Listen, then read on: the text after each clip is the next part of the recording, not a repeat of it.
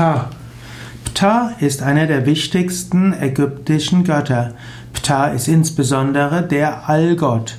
Ptah war über längere Zeiträume der ganz besonders wichtige Gott.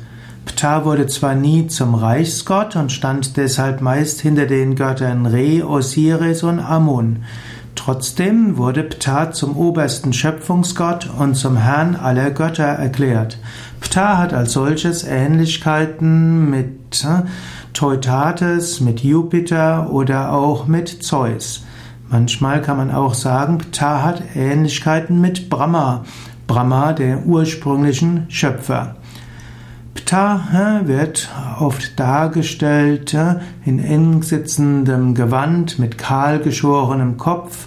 Er hat eine gelbe oder grüne Gesichtsfarbe und er hat eine blaue Haube. Hm?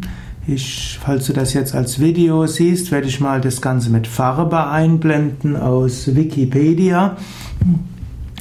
Ptah hat einen Stab und in dem Stab ist das Ankzeichen drin und das Was-Zepter, die Macht und den Diet-Pfeiler, also Dauer und Beständigkeit. So hat er alle Schöpfungsfähigkeiten. Ptah ist also der Hauptschöpfergott. Er war also ein, auch ein Erdgott. Er hat immer den Aspekt der Toten und der Fruchtbarkeitsgottheit in sich.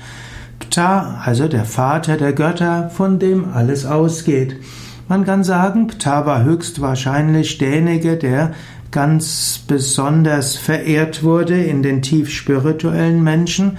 Er wurde zwar später auch als der Schutzgott der Handwerker, aber vor allen Dingen war Ptah der ursprüngliche Gott, auch der Transzendente, das Urprinzip, der Vater von allem.